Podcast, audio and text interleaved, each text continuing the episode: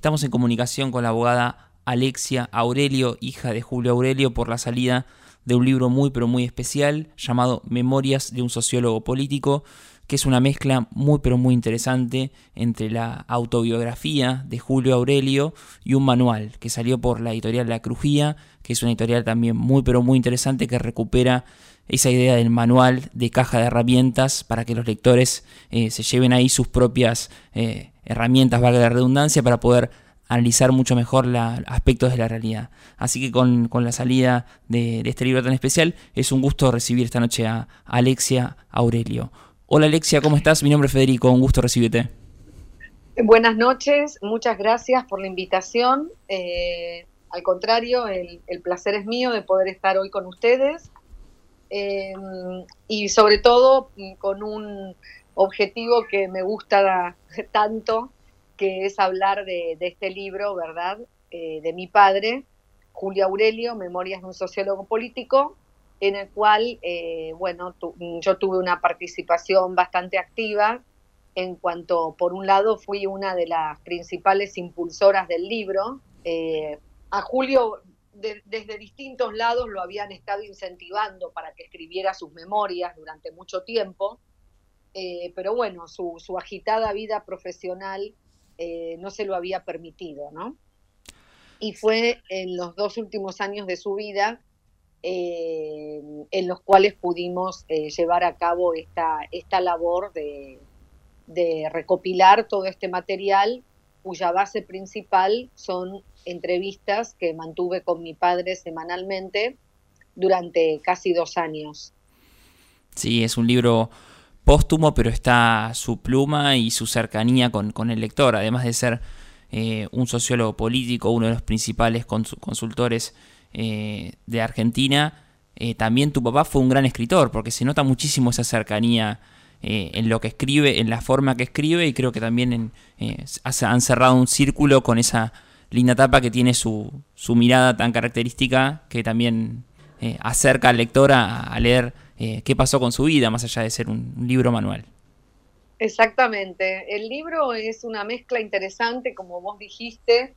Eh, por un lado es una especie de memoria autobiográfica, pero por otro lado es al mismo tiempo un manual de comunicación y de análisis político y un anecdotario eh, y desarrollo de algunas de las más relevantes eh, campañas electorales en las cuales él eh, participó. Eh, participó y realizó sus pronósticos electorales, que son los que lo hicieron tan famoso, ¿verdad? Por la perfección que, digamos, lograba en dichos pronósticos, ¿verdad? La verdad que el libro fue muy interesante porque se recopiló, además de todo este material de las entrevistas que te comenté, que tratábamos de hacer una reunión semanal en el cual grabábamos eh, distintos capítulos en distintas cosas de las cuales él quería ir hablando, ¿no? Sí. Eh, además de eso, eh, recopilamos todo el material de sus cátedras. él era titular, fue titular de varias cátedras, pero en el último tiempo especialmente era el titular de la Cátedra de Opinión Pública de la UBA. Eh, así que bueno, reunimos material de trabajo, material de las cátedras, material de todas las conferencias y congresos en los cuales participó a lo largo de su extensa carrera profesional, ya que él era miembro de muchas organizaciones eh, de analistas políticos nacionales e internacionales. Incluso presidió algunas de ellas, con lo cual ahí también tenía muchísimas ponencias y trabajos en los cuales había participado a lo largo de los años, ¿no? Sí, sí, me llamó mucha atención encontrar un dato al principio del libro donde Julio cuenta eh, que fue eh, decano de la Universidad de Mar del Plata. Así que te pregunto vos, ¿qué, qué recordás de tu niñez en Mar del Plata o de su relación en particular con, con nuestra ciudad? Él fue rector de la Universidad de Mar del Plata. Eh, mi padre. Em, yo recuerdo poco porque era muy chica. Em, nosotros en realidad vivíamos en Buenos Aires, pero él se había instalado en Mar del Plata para cumplir con su, con su tarea. Y lo que recuerdo, sí, recuerdo en el verano que nos fuimos todos para allá, en, para, para acompañarlo, se ve que cuando terminaron los colegios, no sé bien cómo sería, claro. Eh, mi madre nos mudó a los tres, a mis dos hermanos y a mí, eh, a, Mar del Plata porque papá estaba trabajando allá, ¿no? Sí, si no, si no tengo mal el año, fue en el 73 esto, ¿no? Claro, mm, puede ser, o, incluso un poco antes, ¿verdad? Entre el 72 y el 73 debe haber sido, por ahí, sí. Con lo cual, como te digo, yo era muy chica, tengo recuerdos así un poco vagos, pero sí recuerdo, lo único que recuerdo era un jardín muy grande, muy lindo que tenía la casa del rectorado allí en Mar del Plata. Sí, sí, bueno, creo que ahora lo, sigue teniendo y fue incluso reacondicionado como una, como una biblioteca. Si hablamos del mismo lugar, Está ahí a ah, poquitas cuadras de la, de la costa. Sí, me acuerdo que era un lugar lindísimo y que tenía un jardín impresionante y bueno, yo era muy chiquita y el jardín me parecía más grande todavía, ¿no? Sí. sí. Así que tengo, tengo esos recuerdos, más allá de que él igual era un amante de Mar del Plata, él le gustaba mucho Mar del Plata y tenía muchos recuerdos de Mar del Plata porque él veraneó toda su vida en Mar del Plata cuando era chico. Hmm. Eh, sus padres eran, eh, su familia era amante de Mar del Plata, su papá tenía un departamentito en Mar del Plata y, bueno, eh, solían veranear mucho allí. Así que muchos recuerdos ligados con la ciudad de Mar del Plata. Todos aquellos que lean el libro van a encontrar este, estas referencias. y te pregunto, Alexia, ¿por qué él se resistía a que lo llamen consultor político o le gustaba mucho más que, lo hicieran por, por sociólogo político? ¿Qué, encontraba más reflejado ahí? Y lo que yo lo que yo creo es que claro, consultor político es un término un poco vago y un poco indefinido, ¿no? Claro. Muchos muchas personas se autodenominan consultores y no se sabe bien de qué son consultores ni qué significa ser consultor. Eh, la realidad es que él tenía una carrera profesional clara, él era licenciado en sociología, era un amante de la sociología, era un precursor de, esa área en Argentina, digamos, en cierta forma, porque su carrera, él estudió en la Universidad Católica Argentina, que en esa época tenía la carrera de sociología, actualmente no existe más, tiene un posgrado, creo. Eh, él fue docente también en la Universidad del Salvador en esta, en esta carrera. Y bueno, yo creo que, como te dije antes, él era muy amante del método, de la estadística y de la sistematicidad, ¿no? Hmm. De, la, de, que los datos eh, no se obtienen porque sí, eh, sino que se obtienen después de un estudio intenso y, y sistemático, ¿no? Eh, con lo cual yo creo que ese es el motivo por qué él prefería que lo llamaran sociólogo político y no o sociólogo y no consultor. Sí, sí, la, consultora Aresco sigue hasta el día de hoy siendo una de las más respetables de, la Argentina y sin ir más lejos, eh, la última elección presidencial fue la que más se aproximó al, resultado y eso habla de la rigurosidad del trabajo de tu padre y también del trabajo de, tus hermanos Federico y Juan Manuel, con quienes gestaron este libro. Y, hablando de tus hermanos, eh, te pregunto, eh, siendo tan pública la vida de tu papá, teniendo entre sus amigos a Ringo Bonavena, a Morris, al rey Juan Carlos, tu hermano Federico compartido también hace, hace poco eh, una foto muy linda de, tu papá con Maradona. Te pregunto en esas cenas, en esa vida, en, el fuero, en el fuero más íntimo, ¿A quién te sorprendió encontrarte en tu casa o a quién te sorprendió primero que tu papá lo nombrara como un par, como un conocido, cuando era una persona conocida por todos? Bueno, mm, a ver, mm, si bien mi papá conocía a todos estos personajes y muchísimos más, sí. Eh, y estaba permanentemente invitado a muchísimos eventos y reuniones de trabajo en las que coincidía con, con, personajes muy emblemáticos del mundo de la política y tal. La verdad que en su vida, en su vida familiar, él era más bien eh, eh, más reservado, ¿no? O sea, quizás en nuestra casa iban, los íntimos amigos iban, pero no es que todo el mundo iba a nuestra casa, ¿no? Nuestra casa era más bien un, un reducto más íntimo y más familiar. Eh, eh, bueno, Morris es un amigo, Morris, eh, con Morris sí tenemos anécdotas, su, la mujer de Morris había sido compañera de mi padre en la Universidad Católica Argentina, hmm. así que era una amistad de muchísimos años de juventud, y bueno, como también coincidimos parcialmente en el periodo que vivimos en Madrid, bueno, con, con Morris tenemos muchas anécdotas. Bueno, una anécdota muy divertida que tengo una vez eh, que es así que podría contar, es que en una ocasión estábamos en, Madrid, eh, nosotros vivíamos en una localidad, vivimos un tiempo en una localidad que se llama Majadahonda, que está como en las afueras de Madrid, ¿verdad? Eh, y estando allí en nuestra casa, de repente aparece Morris en el balcón o sea, era un piso medianamente bajo, Morris se había trepado y estaba en el balcón de nuestra casa. y, entonces, no sé qué había pasado, se había querido dar una sorpresa, o si no le escuchaban el timbre, había ido al balcón. El tema que aparece allí, le abrimos, no sé qué, había venido con los tequila. No sé si vos ubicás. Sí, sí, ahí el Rot y compañía. Claro. Sí, sí.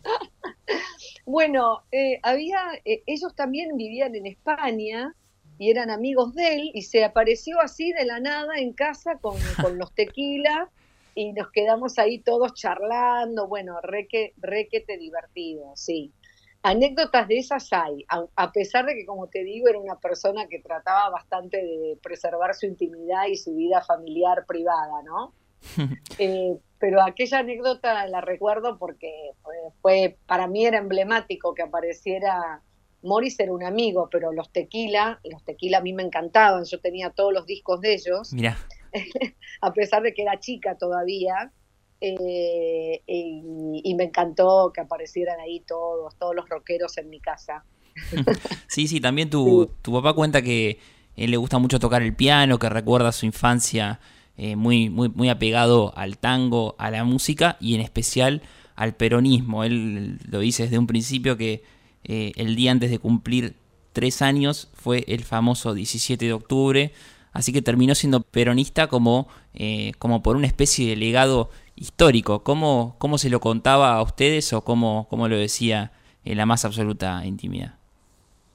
Bueno, esa anécdota que él cuenta en la introducción del libro, eh, la verdad que yo la había escuchado muchas veces eh, el, ámbito ese de la reunión familiar en la cual estaba toda su familia, una familia muy grande porque él tenía, su padre tenía, eran 12 hermanos, o sea que él tenía 12 tíos, con la cantidad enorme de primos hermanos que eso conlleva, y era una familia muy unida que se reunía muchísimo eh, y se juntaban todos con lo cual eh, es como que él siempre hablaba, bueno, él es profesor de piano, él tocaba el piano muy bien hmm. y le gustaba mucho tocar el piano, además de que le gustaba el tango, digamos, pero él tenía el título de profesor de piano y, y, lo tocaba maravillosamente bien.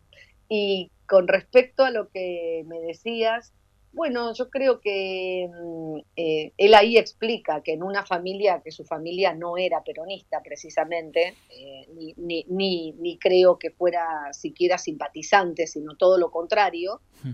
eh, pero bueno, como que un poco los hechos que a él le tocaron vivir mm, lo condicionaron mucho para tener ese corazoncito ahí, ¿verdad? Eh, o sea, porque le tocaron vivir toda una serie de hechos históricos a lo largo de, de, sus 77 años de vida, eh, que claramente lo empujaron a, tener afinidad con el peronismo, ¿no? Claro, y pensando en cómo era la biblioteca de tu infancia, de tu casa, eh, te pregunto qué libros había ahí o si la biblioteca era un lugar importante en tu casa y si esta idea de, que Julio publique su libro llegó en el último tramo de su vida o es algo que siempre estuvo pendiente y eh, en los últimos años de su vida simplemente se aceleraron los tiempos. Bueno, eh, a ver, con respecto a la biblioteca, los libros siempre fueron importantísimos para mi padre. Mi padre tenía una enorme cantidad de libros, una biblioteca lindísima. Él había sufrido mucho en un momento porque cuando nos fuimos a España tuvo que dejar acá parte de su biblioteca. Hmm. y cuando volvimos, eh, bueno, por supuesto fue formando otra, ¿no? Y cuando luego volvió y quiso unir las dos, se encontró con que algunos títulos se habían deteriorado, eh, lo cual le dio mucha pena. Pero bueno, él tenía eh, una extensa biblioteca muy relacionada con todo el área de las ciencias sociales, por supuesto, hmm. muchos títulos que, que antes eh, tenías que comprarlos en inglés porque no venían traducidos, o sea, todo, todo el área en la que él estudió y se formó era un área realmente pionera acá en Argentina y ni siquiera había libros en castellano eh, de esas temáticas, ¿verdad? Hmm. Eh, pero bueno, la verdad que él era un gran amante de los libros, gran lector eh, no en los últimos, eh, siempre ha habido de noticias y de lectura y de, y de, eh, a ver, mm, obviamente no había noticia que se le pasara por alto, ¿no? O sea, libros y noticias, ¿no? O sea, estar siempre en la actualidad, estar siempre en el medio de, de, lo que es la cocina de, de la opinión pública, ¿no? De lo que está de lo que está pensando la gente, de lo que quiere la gente, de lo que está pasando en la sociedad. Eso respecto del tema libros y respecto... Y la, me habías hecho otra pregunta más, ¿cuál era? Sí, eh, justamente ah, cuándo él se decidió a publicar su libro y si fue algo que se aceleró en el último tramo de su vida. Bueno, digamos que sí, o sea, él tenía, eh, él tenía la idea, le gustaba la idea de publicar sus memorias porque todos le, decían, todos los que lo rodeaban, le decían que realmente tenía mucho para compartir, que era muy interesante eh, que él publicara esas memorias y que no quedara, eh, que ese legado trascendiera de alguna forma, ¿verdad? Y pudiera llegar a los demás. Pero bueno, su carrera, su vida y su carrera profesional fue siempre bastante agitada, bastante intensiva, y fue en los últimos años de su vida, eh, que su salud estaba eh, eh, que pudo empezar a dedicarse a este proyecto, ¿verdad? Y mm, más seriamente, porque lo otro, lo anterior, sí, era un deseo, algo que estaba ahí, pero digamos que la parte práctica real de comenzar a ejecutar el proyecto comenzó en el año 2018 y duró eh, eh, hasta el 2020 mientras él estuvo con vida y luego el, proceso posterior eh, que hicimos nosotros de terminar de reunir los materiales que, se habían seleccionado y, sistematizar lo que faltaba, ¿verdad? pero te diría que empezó formalmente en el año 2018, que es cuando comenzamos estas entrevistas en nuestra oficina, que un día por semana, a la tarde, a última hora, nos juntábamos dos, tres horas y, empezábamos a armar eh, los capítulos del libro. Te pregunto por último, Alexia, ¿para quién pensás que es este libro? Eh, hay parte del método Julio Aurelio que eh, lleva, por supuesto, a que los pronósticos, los relevamientos de la consultora Aresco sean tan fehacientes con la realidad, sean a la hora de contrastarlos eh, muy fieles a, lo que pasa y al sentir de, los encuestados. Pero te pregunto, más allá de esto, ¿para quién te imaginas que es el libro? Y también es interesante que haya salido en La Crujía, donde están muchos libros que recuperan el, formato manual e incluso algunos de los autores de La Crujía forman parte de los agradecimientos de, esta publicación. Yo creo que el libro tiene eh, un espectro de destinatarios bastante amplio por justamente lo que comentábamos antes, de que no es solamente un manual de opinión pública, ¿verdad?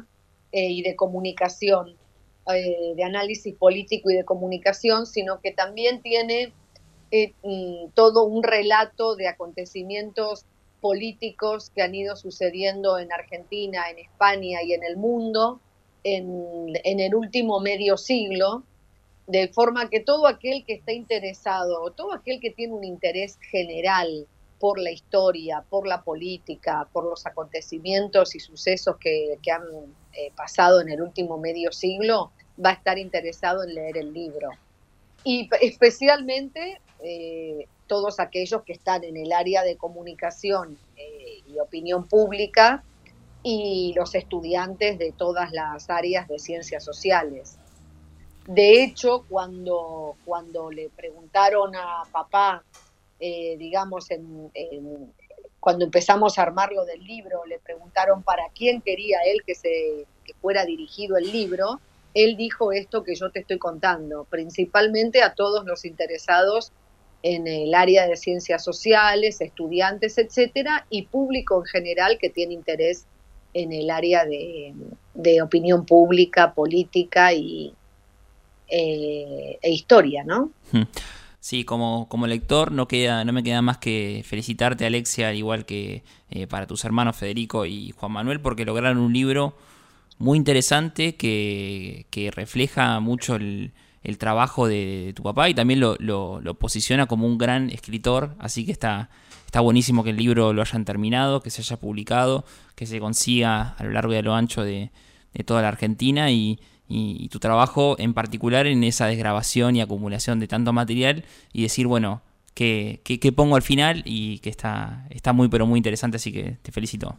Sí, hacer la selección y, y el impulso para que el proyecto no quedara en medio de la nada cuando siempre hay tantas urgencias que a uno lo, apremian en el día a día, ¿no? La verdad que sí, es un, para nosotros es un honor eh, contar con el libro, es, un orgullo eh, que, que, tengamos esta obra, que es parte del legado de, nuestro padre, y, que creemos que va a ser muy interesante para muchas personas y va a ayudar a preservar eh, su legado en Argentina y en el mundo. Buenísimo, Alexia, te, felicito nuevamente y también ah, tenía un dato que, me quedó sin, sin, sin, mencionar, que es que con todas las citas del final del libro, seguramente quienes compren Memorias de un sociólogo político luego también se acerquen a otros libros muy pero muy interesantes. Así que te, te agradezco mucho y felicitaciones.